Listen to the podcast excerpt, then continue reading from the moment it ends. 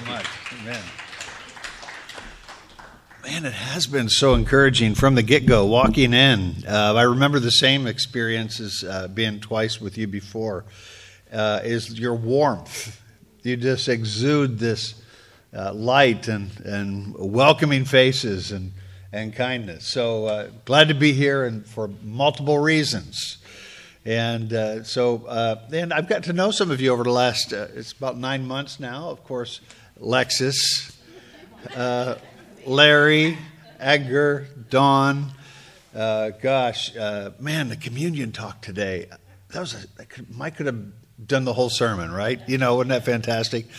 So it's great to be with you. I want to tell you just a quick thing about myself. This is, I published a book last November. Um, it's not a church book, but although I think Christians would read it, could find encouragement. It's called The Art of Breakthrough. I, uh, I'm not trying to sell a lot of copies. It's not about that. Matter of fact, it's three bucks on Kindle, okay?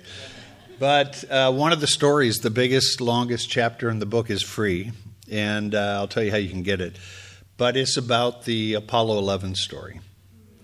And I remember Apollo 11. I had two uncles in the space program that were with, with the space program from Gemini, Gemini, Mercury, Gemini, Apollo, the space shuttle, the Skylab, and uh, all these things, and very integral, integral roles. So that put me in that direction. I went into engineering and uh, worked in that realm and was around a lot of scientists and you know smart people. I have the reputation of being smart. I just want to let you know that's overrated. Out of the 177 students who graduated from high school, I was 22nd from the bottom of the class. Okay, so just to get, set the record straight, okay? But around engineering, I do, all of a sudden, my brain does work really well with that. So, anyway, I go into ministry at age 28 uh, for 25 years. And great experiences, led a lot in a lot of different situations, in a lot of different roles. And then I went into consulting six years ago. And but somewhere along the line, I thought, man, I, I just want to retouch with my roots in terms as an engineer. So I wrote this book on major achievements. But this coming week is the 50 year anniversary of the Apollo 11 mission. And so the first landing and walking on the moon is on the 20th. And so, if you would like that free chapter, go to Stephen with a PH, StephenFStaten.com. And on that front page of my website is a video. It's three minutes long. You will so love this video. It, it's like compelling. And then it tells you at the end of the video how to get the free chapter, but really the free chapter, you just go stephenfstaten.com slash AOB, and then you can sign up and get the free chapter. The reason I'm bringing it up is this morning I was at Starbucks and I pulled up to uh, the, the LA Times and the front articles about the moon mission because it's all over the place documentaries, movies, and all that. But it said, you know, we could easily do what was done in 1969 as a world from a technology standpoint. Even as our nation, we could do it. We can be much better, faster, and so forth. But the question is could we ever do it again because we can't pull people together anymore. Amen. Our world doesn't know how to pull people together. And so I think that that's one of the things we have to figure out as a church how to, how to be together. And one of the ways we can be together is to be very self aware, what we're good at, what we're not good at, what somebody else is good at, what they're not good at. So we all play to each other's strengths and so forth.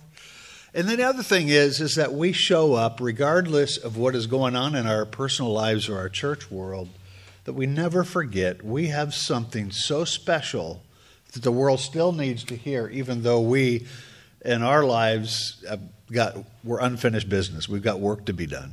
Okay. And so we're going to look at a sermon today out of Acts chapter 17. It's one of my favorite sermons.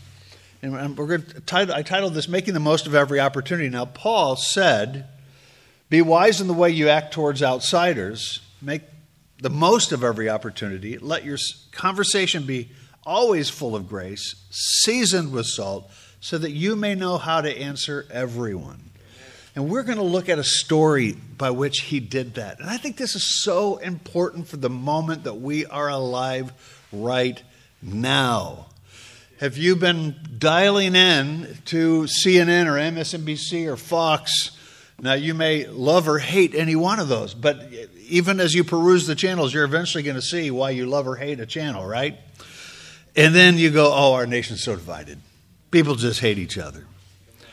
And we had some debates a couple of weeks back on one of the parties, 20 candidates, and they got, they got, they got scrappy with each other, you know? And I don't know about you, but I just don't enjoy that.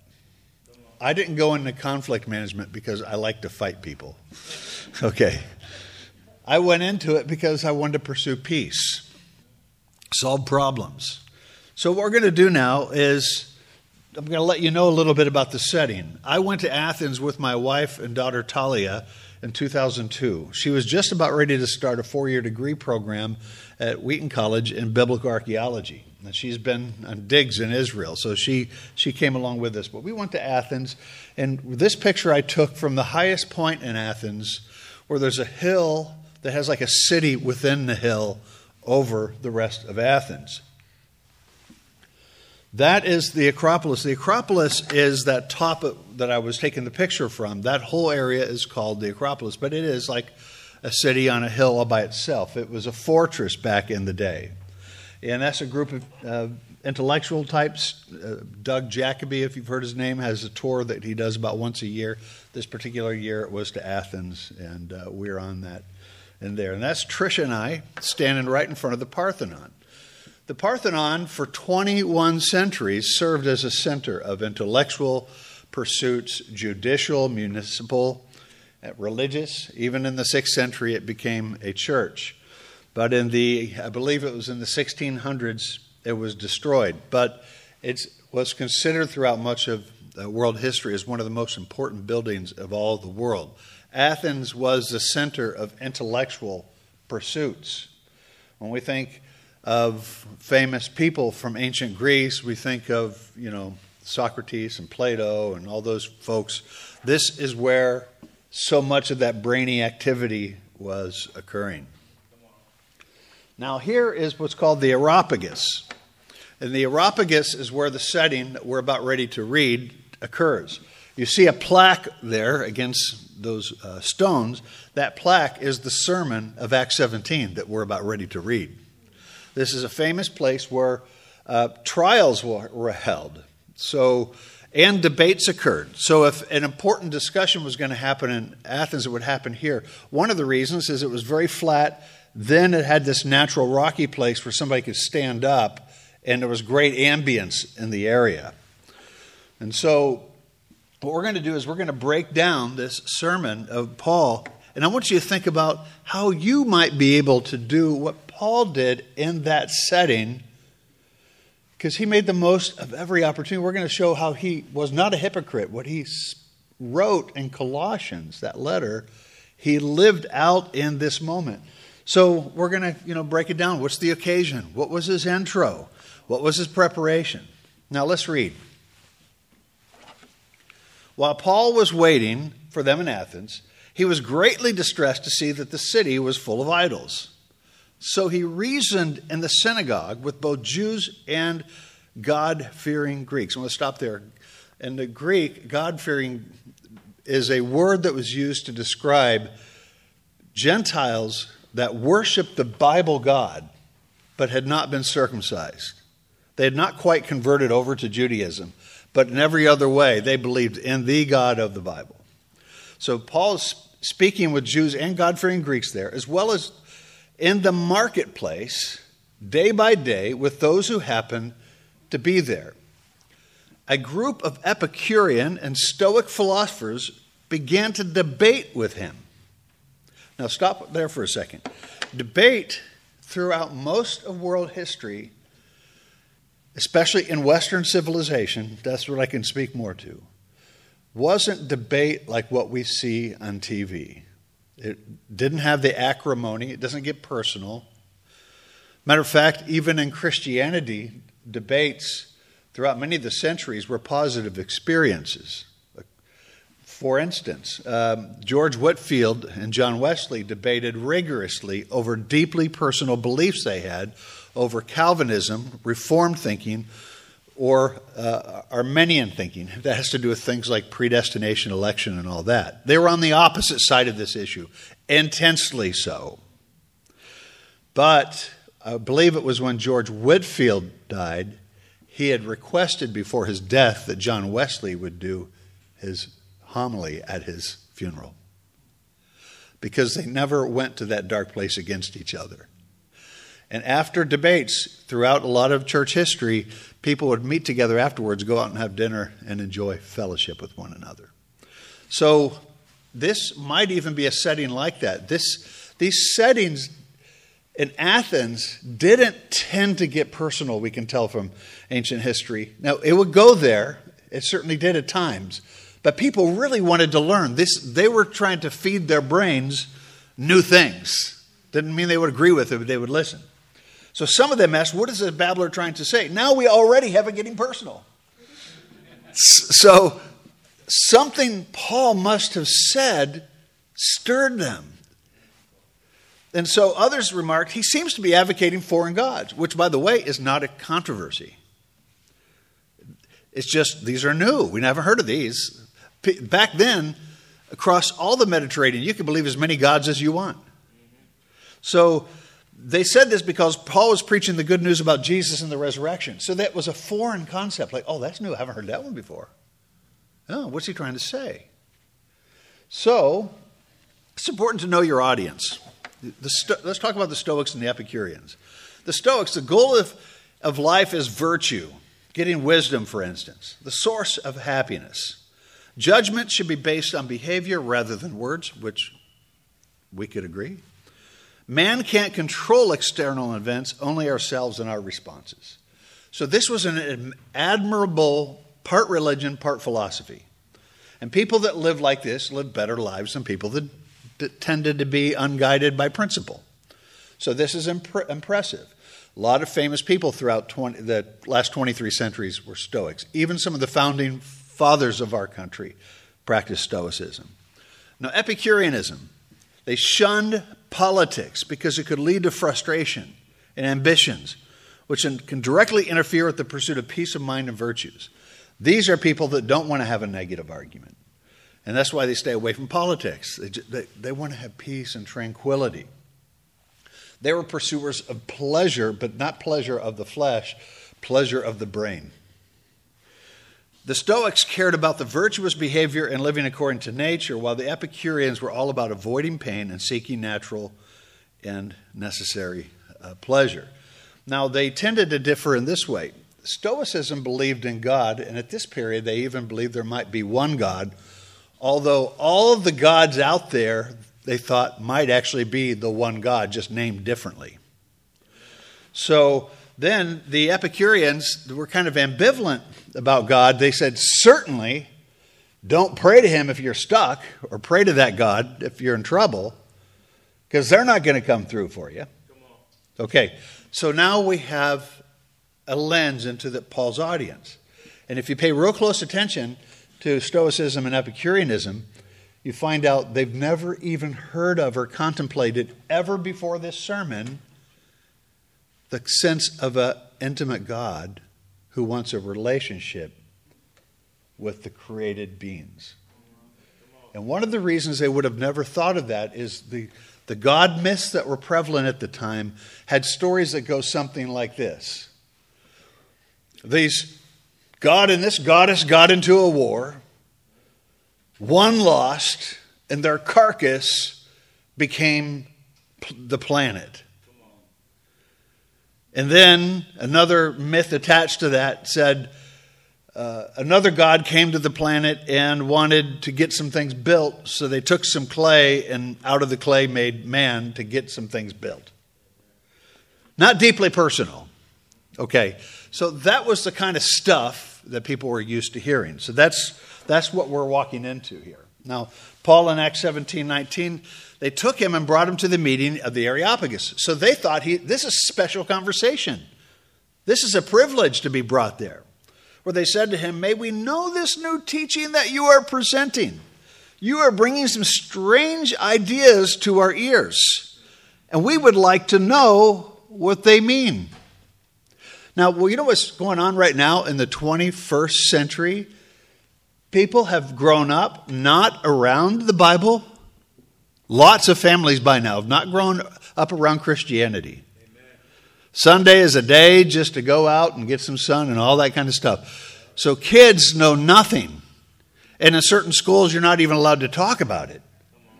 So, what has been common knowledge for 2,000 years is now strange ideas to people's ears. So that's the world that we are in right now. I'll give you an example.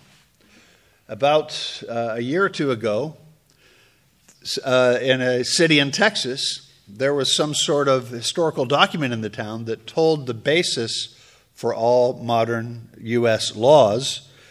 And it traced laws throughout the centuries, and it started back with the time of Moses, and it went th- up and through the Constitution and, you know, John Adams and all these people that contributed to our modern versions of the law.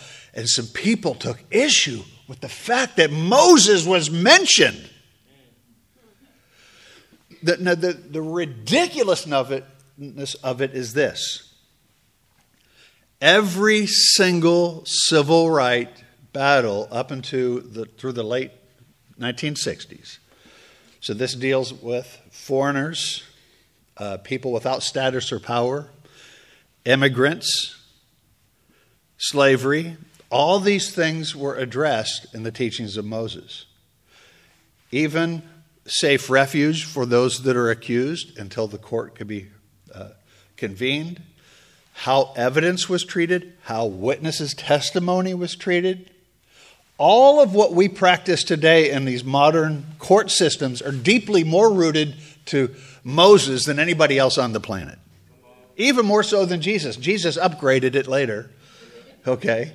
Said, you, you heard, you know, eye for an eye, all this. He goes, no, turn the other cheek, this sort of thing. But Jesus and Moses are more to be credited for the best of what we have on the planet than anybody else. But some people had the audacity to say, How could Moses have been mentioned? That's religious. Well, because it's true but it's strange ideas to people's ears. And so that's the world we are in right now. You are in a world very similar to Athens, and so am I back in Chicago. Now, all the Athenians and the foreigners who lived there spent their time doing nothing but talking about and listening to the latest ideas. That's what Luke writes. So, Luke is making a comment. It's a commentary about that people are just doing mental gymnastics. It's not reaching their hearts. And Athens was known for the mental gymnastics. And so, famous Greek historian Herodotus and others would comment about that's what happened in Athens. But Paul is just not throwing out some games for the brain.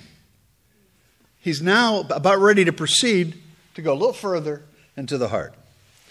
Paul stood up at the meeting of the Areopagus and said, Men, people of Athens, I see that in every way you are very religious. For as I walked around and looked carefully at your objects of worship, I even found an altar with the inscription, To an unknown God. So you are ignorant of the very thing you worship. And this is what I'm going to proclaim to you. Now, I was concerned about the word ignorant here, and I thought, does this mean in the original Greek what it sounds like here in the English. And in the original Greek, it can be a word that says uh, you are uninformed or you're really missing the mark and you better catch up. So it can be offensive. So Paul was pushing a little bit here. Uh, but he's doing some really interesting things. Now, what was the mode that Paul was in when he first walked into Athens? He was distressed. He saw all these idols and he was just like, oh, this is offensive. remember, he's a Jew. He's been groomed there's only one God. And all the passages in Isaiah and Jeremiah and other prophets that are against people worshiping something that was made by man. Matter of fact, Isaiah mocked these man made items. And Paul's walking in feeling the same way as Isaiah. But it doesn't mean just because you feel something strong, you got to say something strong. You got to make the most of every opportunity and season your conversations with salt. You have to think about how it could be heard, how it could be received. So, what we're going to do is now look, see what's happened here. He had a friendly acknowledgement. Hey, men of Athens, man, I can see you're religious. Okay? That's just, you know, validating, hey, you guys are spiritually oriented. You think about deeper things. He demonstrated curiosity about their city, and he says, And I walked around and I looked and I noticed. He withheld his strong feelings. He took a work, uh, risk with this word ignorant, but he used a bridge, this unknown God. He found something as a vehicle by which to get a conversation going, to say, There's a missing gap here in your knowledge. I propose I know what it is. So I was studying the Bible with in the summer of 1981. I grew up deeply Catholic. And that means even in my uh, senior year of college, I administered communion, ashes on Ash Wednesday. I did a homily, uh, to the place of the sermon for the priest. It was a, kind of a radical Catholic uh, place in DeKalb, Illinois.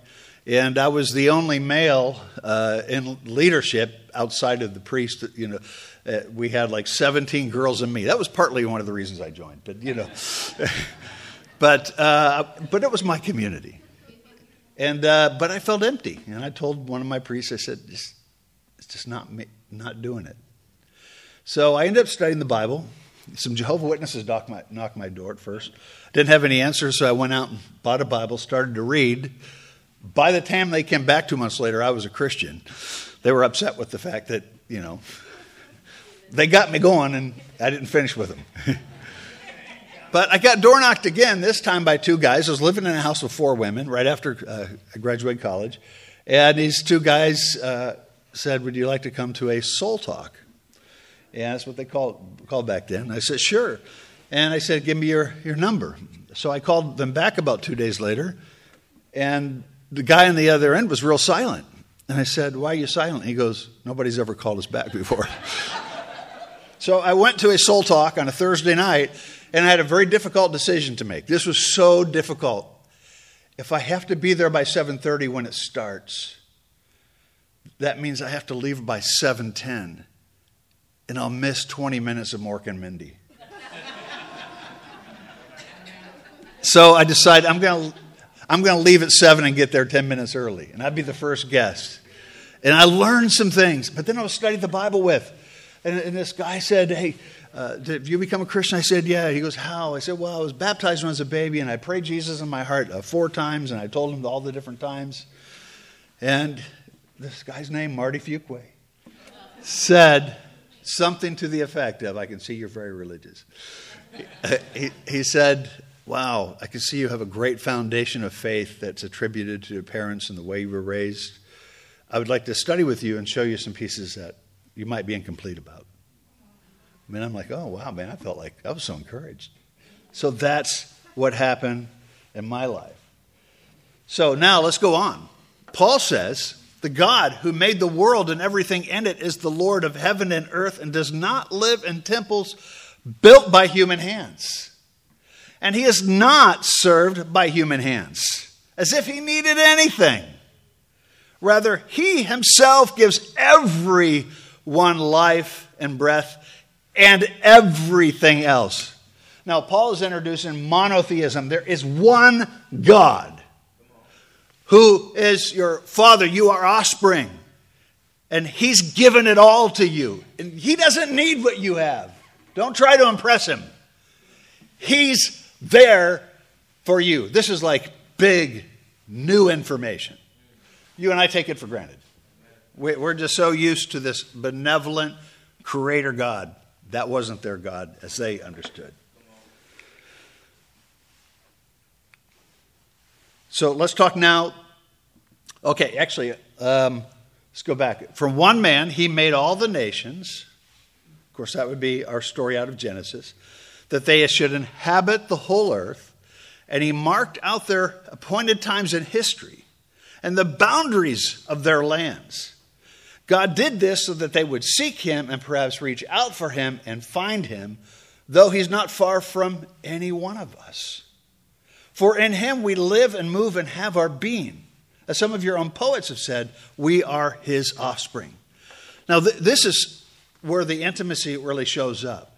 God did this, He mapped it all out, spread people out, but He did it according to a plan, order, that people lived in the right place at the right time so they could, if they sought it out, to get to know Him. Now, what's really interesting is even 100 to 200 years after this, Christians did not have Bibles in their hands. Matter of fact, they didn't have Bibles in their hands for a long time. And sometimes Christians didn't even know how to read. But they were smart, but they, were, they didn't have text to get used to reading. But what did they do with their brains? You know what they did? Here's how they spread the story of God they would take creation and make observations in creation. They would say, Look at the clouds, look at the stars, look at the rivers that are teeming with all sorts of fish. Look at doesn't it seem like there is a God, a parent of the universe? There's a man by the name of Octavius said this about 190 AD. And he says, What a parent he is. He's ordered this place to be hospitable so that when we come, like if going to somebody's home where everything is all ordered and set up, we would think positive things about the host. Therefore, if you look at what he has created and given us, we could do the same thing. We could see who he is by the way he benevolently set up the world. And Octavius did such a compelling job with that. He embellished on it and had insight into creation that it's taken you know, hundreds of years for people to catch up to.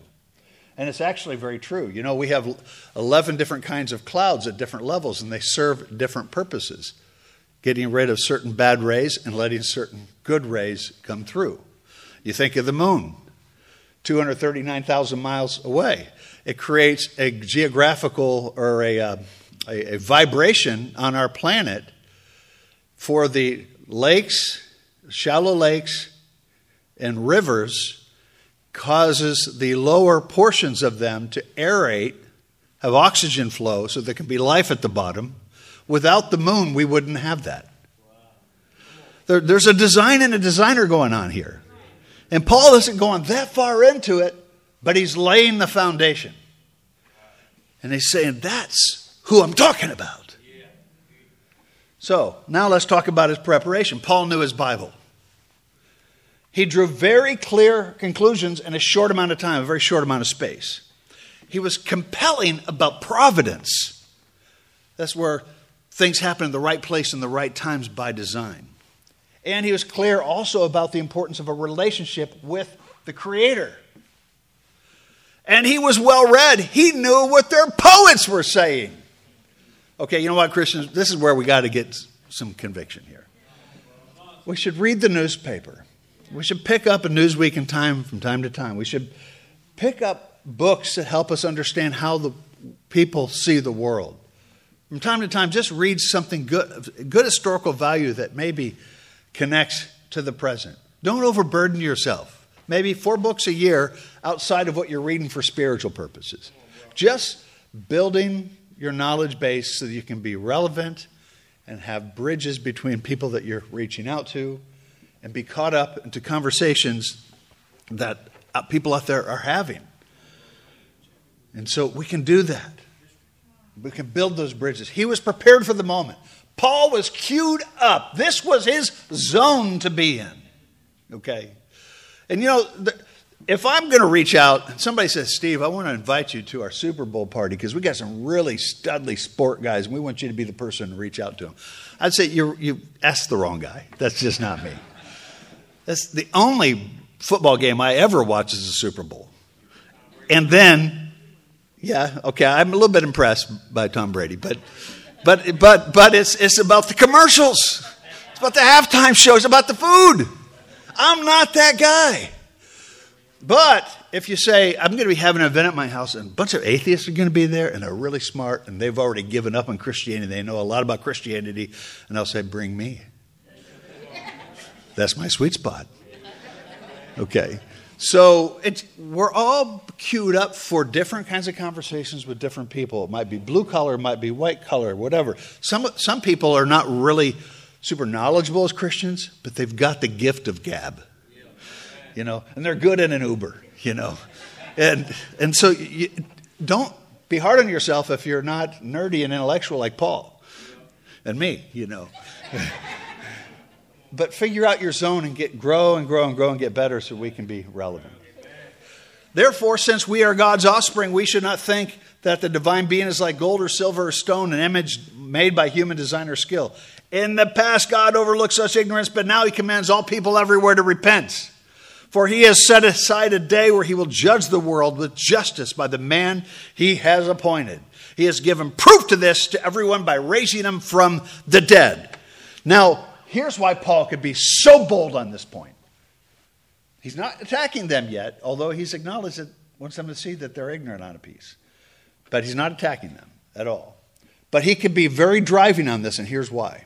In Acts 17, there is not yet, he's not been yet to Corinth. That's Acts 18. Then, a couple years after Acts 18, he writes a letter called 1 Corinthians in our Bible. In 1 Corinthians 15, he says that Jesus died, buried, and was rose on the third day, and there were over 500 witnesses of this, though some have fallen asleep. Acts 17 is probably somewhere around 16, 18 years after the resurrection. Most of those 500 people are going to still be around and they're going to be findable. And so he's building as his anchor piece, and he rose from the dead. That's just like a fact. And so that's a great way to close a sermon, you know, at, at that time, right? And so he's, he's standing on solid ground. Now let's talk about his tone, style, and logic. His tone was authoritative, but not combative. His style was case building. He went from one piece, put another piece on another piece, on another piece, and eventually he drives them to the conclusion that they will have to meet this Creator through Jesus one day, who no longer allows for people to worship things made by hands. His logic is plain, it's consistent with the Jewish faith, which a lot of those people knew of. Moses was highly respected by the Stoics, for instance. I'm not sure about the Epicureans, but the teachings of Moses, so there, it was not a totally ignorant group. And he reasoned from the evidence. It would be hard to walk away from this and say, oh, that was a nice uh, little, you know, talk there. Yeah. No, it wasn't just a nice little talk. Paul emphasized one God Judgment has come on idol based religion. The resurrection uh, of the judge has come, and everyone, everywhere, must now repent. That's his conclusion. So, he's, but he stayed not combative, but he's gotten solemn and serious. Now, when they heard about the resurrection, then some of them stared, and other, others said, We want to hear you again on this subject. At that, Paul left the council. That might mean, yeah, we like, we like when you talk this way. We're not really listening to you, but we like new ideas. But Paul, it didn't matter to Paul because some of the people became his followers and believed. Among them was Dionysius, a member of the Areopagus. That's a pr- prestigious person here. Also, a woman named Damaris, and a number of others. How would you judge his success? I would say, in the midst of a situation where most people like to sit around talking about the latest ideas. They're not going to let things go to their heart. He did really awesome. He had followers, nameable followers, and a number of others, and he got a follow up opportunity, new place, time to come back. So, brothers and sisters, I want to say let's prime our spiritual pump for opportunities that are already going on right now that you may have not noticed. And let's set ourselves up. We could do this by the way we get more serious about Bible study, by, by reading, by observing the world around us, and trying it out with each other, maybe mocking sessions of discussions with each other, or just trying it out at work or wherever we are around the most amount of people, because the world is now losing touch with Christianity. We are in a post Christian world. One advantage of that is, is people have written off Christianity because of bad examples of Christianity largely. Is that we can stand out by being very different than what their assumptions have been. And we can reacquaint them the proper way. I hope that you can make the most of every opportunity. Thank you. It's been awesome to be with you today. Thank you.